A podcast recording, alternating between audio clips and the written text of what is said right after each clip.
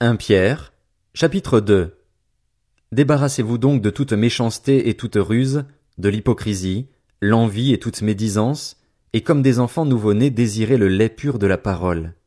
Ainsi, grâce à lui vous grandirez pour le salut, si du moins vous avez goûté que le Seigneur est bon. Approchez-vous de Christ, la pierre vivante rejetée par les hommes mais choisie et précieuse devant Dieu, et vous-même, en tant que pierre vivante, laissez-vous édifier pour former une maison spirituelle, un groupe de prêtres saints, afin d'offrir des sacrifices spirituels que Dieu peut accepter par Jésus-Christ. En effet, il est dit dans l'Écriture, Je mets dans Sion une pierre angulaire, choisie, précieuse. Celui qui croit en elle n'en aura jamais honte. Elle est donc précieuse pour vous qui croyez. Quant à ceux qui désobéissent, la pierre rejetée par ceux qui construisaient est devenue la pierre angulaire. Elle est aussi une pierre qui fait obstacle et un rocher propre à faire trébucher.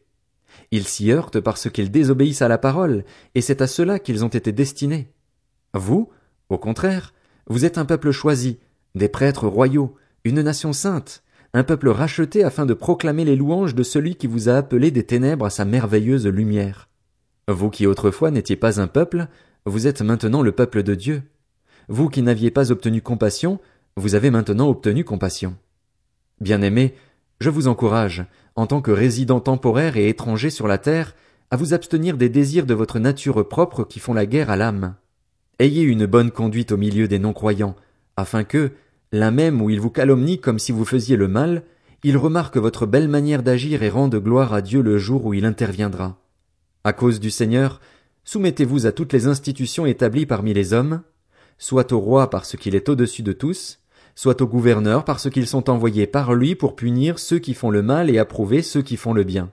En effet, c'est la volonté de Dieu qu'en pratiquant le bien vous réduisiez au silence l'ignorance des hommes dépourvus de bon sens.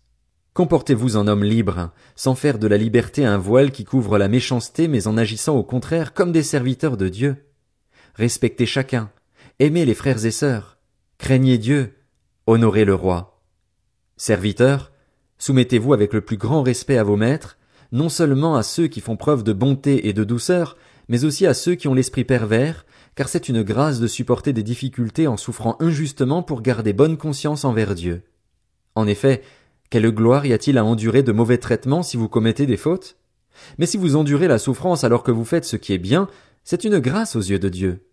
De fait, c'est à cela que vous avez été appelés, parce que Christ aussi a souffert pour nous, vous laissant un exemple afin que vous suiviez ses traces, lui qui n'a pas commis de péché et dans la bouche duquel on n'a pas trouvé de tromperie, lui qui insultait ne rendait pas l'insulte, maltraitait ne faisait pas de menaces mais s'en remettait à celui qui juge justement, lui qui a lui-même porté nos péchés dans son corps à la croix afin que, libérés du péché, nous vivions pour la justice. C'est par ces blessures que vous avez été guéris.